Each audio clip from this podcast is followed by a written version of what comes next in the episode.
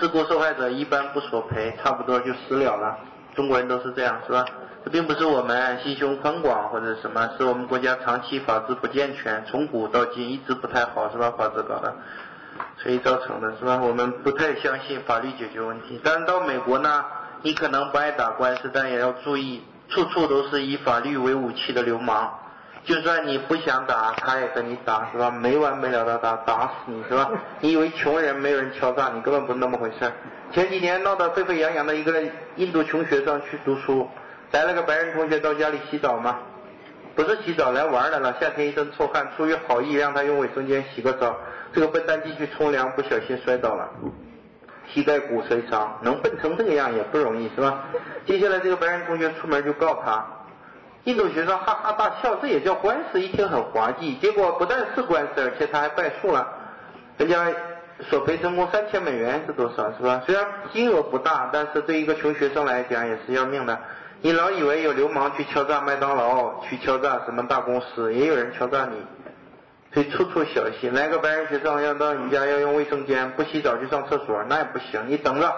进去拿个纸牌写个地板师小心放在里边，这时候可以随便摔了，是吧？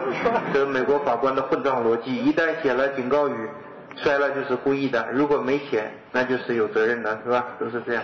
所以我们看到美国人开的餐厅，无论地板干的湿的，永远傻了吧唧立个牌子写地板师小心。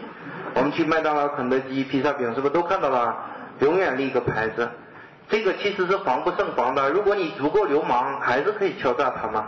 你在一个肯德基连续吃上半年饭，然后每天都去带个照相机拍照片，证实每一次地都是干的，但是他们立着这个地板是小心的字样，接下来不就可以告他了吗？你说我每天在你这儿吃早餐，一来就写地板是小心，搞得我很紧张。经过半年，我开始变得神经衰弱，得了抑郁症。你赔我经心理上的损失是吧？我不要很多，就要五十万美元是吧？心理医生证实我得了抑郁症。地板是干的，你为什么说是湿的？你这不吓唬人吗？就可以敲诈了，是吧？各种怪案子全能敲出来，所以处处小心，是吧？处处小心。它法律健全是好事，是毫无疑问的，但是有时候有点走火入魔了，是吧？